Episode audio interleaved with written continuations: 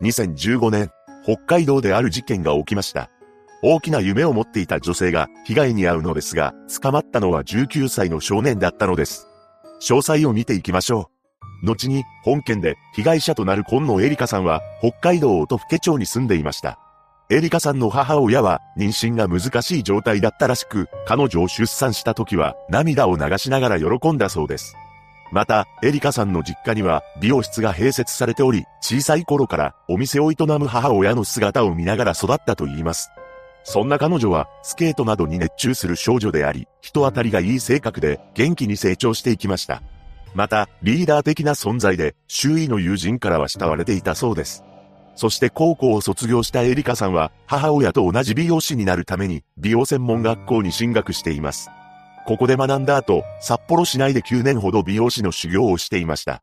そして2011年には地元の音更町に戻ってきたのです。まさか娘が戻ってくるとは思っていなかったエリカさんの母親はびっくりしたと言います。実はエリカさんが戻ってきたのは一つの夢を抱いていたからでした。その夢というのが母親と一緒に店をやるというものであり、十勝で一番の美容室を作りたいと思っていたそうなのです。娘の夢を知った母親は、実家で営んでいたお店を改装して、名前も変更し、新たにオープンすることになりました。息の合った親子ならではの店の雰囲気が気に入られて、幅広い年代層の客が訪れるようになります。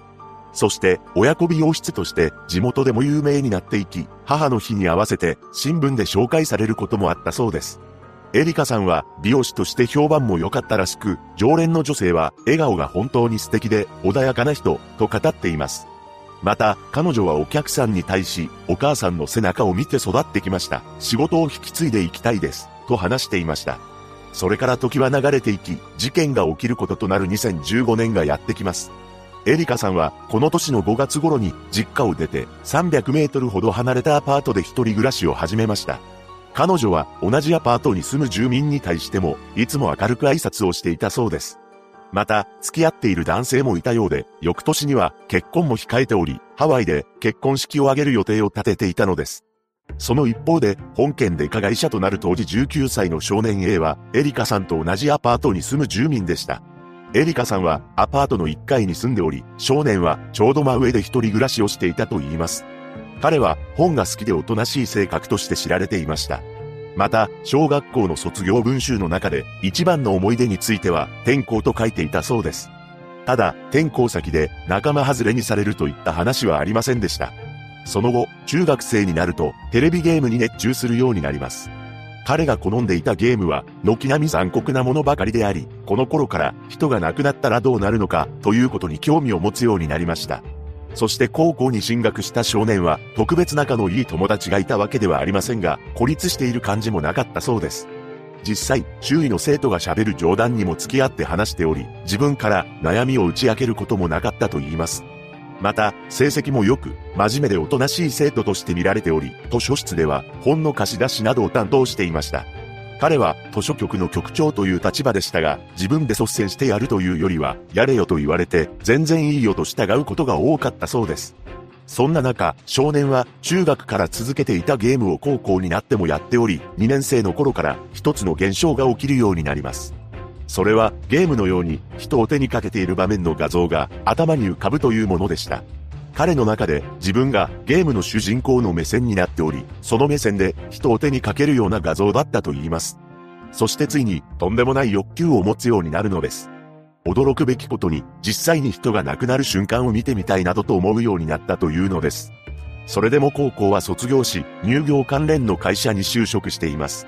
そこでは工場に勤務するようになり、遅刻や無断欠勤もなく、真面目に仕事をこなしていました。職場の同僚は彼のことを悩みはなく、真面目で一生懸命な印象を持っていたそうです。また、少年はランニングを日課にしていたそうで、同僚とたまたま会った時には挨拶をし、愛想をよく話していたと言います。その一方で、彼の中の人が亡くなる瞬間を見たいという歪んだ衝動は、どんどん膨らんでいました。そして、少年とエリカさんは同じアパートに住んでいましたが、こういう関係はなかったそうです。しかし、事件前にはエリカさんが友人に一つの悩みを相談していたのです。住んでいるアパートでちょっと気持ちの悪い人がいる。覗かれている。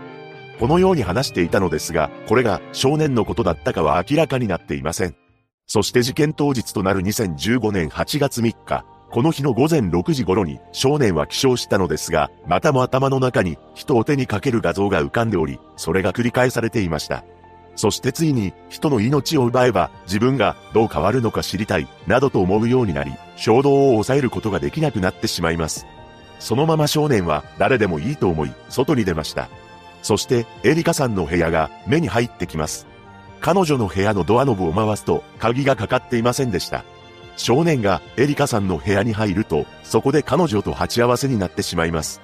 驚いたエリカさんは逃げようとしますが、少年は必要に追いかけて、あろうことか、持っていた刃物を振りかざしてしまったのです。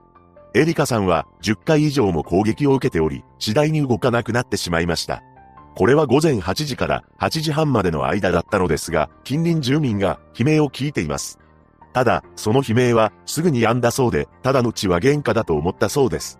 犯行を終えた少年は一度自分の部屋に戻り、服を着替えたりして横になりました。しかし、自分の犯行を隠すために放火しようと思い立ちます。そしてライターを持ち、再びエリカさんの部屋に侵入しました。少年はキッチンペーパーに火をつけて、冷たくなったエリカさんの近くに置き、布団などにもライターで火をつけたのです。こうして当時31歳のエリカさんの未来は奪われてしまいました。そして午前8時50分頃に娘が出勤してこないことを心配した母親がアパートに出向いています。この時、換気口から湯気が出ていたため、シャワーでも浴びているのかなと思い、一旦戻りました。ただ、実際は、これは煙だったそうです。その後の午前9時に10分頃、母親は、再びアパートに行き、部屋のドアを開けると、とんでもない光景が目に入ってきます。なんと、炎が上がっており、驚いた母親は、火事だと叫んだそうです。それとともに火事に気づいた住民が通報を入れています。すぐに消防隊員が駆けつけ、およそ10分後には消し止められたため、他の部屋に延焼することはありませんでした。ただ、焼け跡からうつ伏せ状態のエリカさんが発見されたのです。彼女はリュックサックを背負った状態だったと言います。また、エリカさんの車のドアは鍵が開いていました。このことから、エリカさんは出勤しようと、一旦部屋を出た後、忘れ物を取りに戻ったのか、再び部屋の鍵を開けたところを襲われた可能性があるそうです。その後、アパートの入り口に、当時19歳の少年 A が佇んでおり、自分がやりました、などと話したため、帯広署が緊急逮捕しています。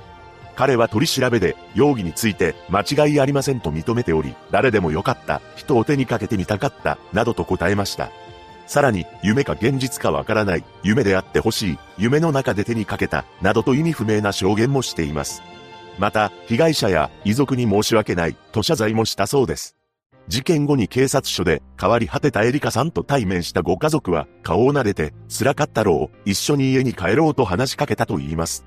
そして捜査で少年の部屋からは凶器とみられる刃物と犯行時に身につけていた衣服、火をつけたとみられるライターが見つかりました。その後、警察は少年を、釧路地検帯広支部に送検しています。釧路地検は9月7日、少年の鑑定留置を帯広関西に請求し、精神鑑定を行って刑事責任能力を調べることが決定しました。そして2015年12月7日、少年審判が開かれ、検察官送致、いわゆる逆走とする決定が下されています。この判断に至った理由に関して裁判長は、人を手にかけてみたいという欲求を制御しきれずに、衝動的に被害者の命を奪った。資質面、環境面を見ても、犯行の悪質性が大きく減じるような事情はない。原則通り逆走すべきだと指摘したのです。また、少年は精神鑑定で、軽度の精神障害と診断されました。鑑定を担当した医師によると、この精神障害には他者の気持ちがわからないという共感性の欠如や、こだわりの強さ、自分の行動が他人に及ぼす影響を認識できないといった特徴が認められ、責任能力に影響を与えうる。ただし、被告の精神障害は、幼少期に特有の症状が見られていないことから、確定診断にまでは至らない程度のものであり、軽度のものである、と説明しています。その後の裁判で検察側は、精神障害の症状は軽度で、元少年には完全責任能力があった。テレビゲームのように人を手にかけたいという欲求に基づく残忍な犯行と主張し、懲役30年を求刑しました。その一方で弁護側は、事件当時は心神耗弱の状態だったとして、懲役8年以下を求めたのです。また、法廷では、エリカさんのご遺族も証言台に立ち、本当に辛いことばかりでした。娘と一緒にバージンロードを歩くのを楽しみにしていたのに、と語っています。そして2016年11月29日、判決公判で裁判長は、被告の精神障害は、確定診断にまでは至らない程度のものと判断し、当時は、心神耗弱状態ではなく、完全責任能力を有していたと指摘しています。また、被告が犯行時などに頭の中に浮かんだという画像について、画像が現実ではないことを認識しており、犯行時には画像が消えていた。行動や意思決定を支配するものではなかったと断じて、懲役23年の実刑判決を言い渡したのです。そして判決後、裁判長は元少年に対し、事件の重大性と被害者の無念の気持ちを改めて考えてほしいと説諭し、被告は、はい、と小さな声で答えました。その後、弁護側は判決を不服として控訴していますが、棄却されています。また、上告期限までに上告しなかったため、懲役23年の刑が確定したのです。事件を受けて、エリカさんのご両親はメディアの取材に答えています。どんなに大声で呼んでも、叫んでも、もう二度とお母さんと呼んでくれません。笑顔を見せてくれません。私も家族も友人も毎日泣いています。少年事件だからしょうがないと思うけど、やりきれない。被告が極刑になればいいわけじゃないけど、うちの娘はもう帰ってこない。とんでもない人に会ったな、とんでもない目にあったなと、仏壇に毎日語りかけている。そして悲しみの中、エリカさんの母親は美容室を再開しています。エリカさんが耳元で、お母さん、早く店を開けないと、と言っている気がしたからだそうです。また、母親は、人一人が亡くなれば、どれだけの人が悲しむのか知ってほしい、と愛する娘への思いを綴った本を、自費出版しています。一人の少年が起こした本事件。母親は本の中でエリカさんに向けてメッセージを書いていました。きっとあなたのことだから天国で大きな美容室を経営していることと思います。お母さんもいずれそちらへ行くと思います。その時はお母さんもスタッフの一員としてあなたの美容室で働かせてね。それまではこの世であなたの残したお店を守っていきます。見守っていてくださいね。被害者のご冥福をお祈りします。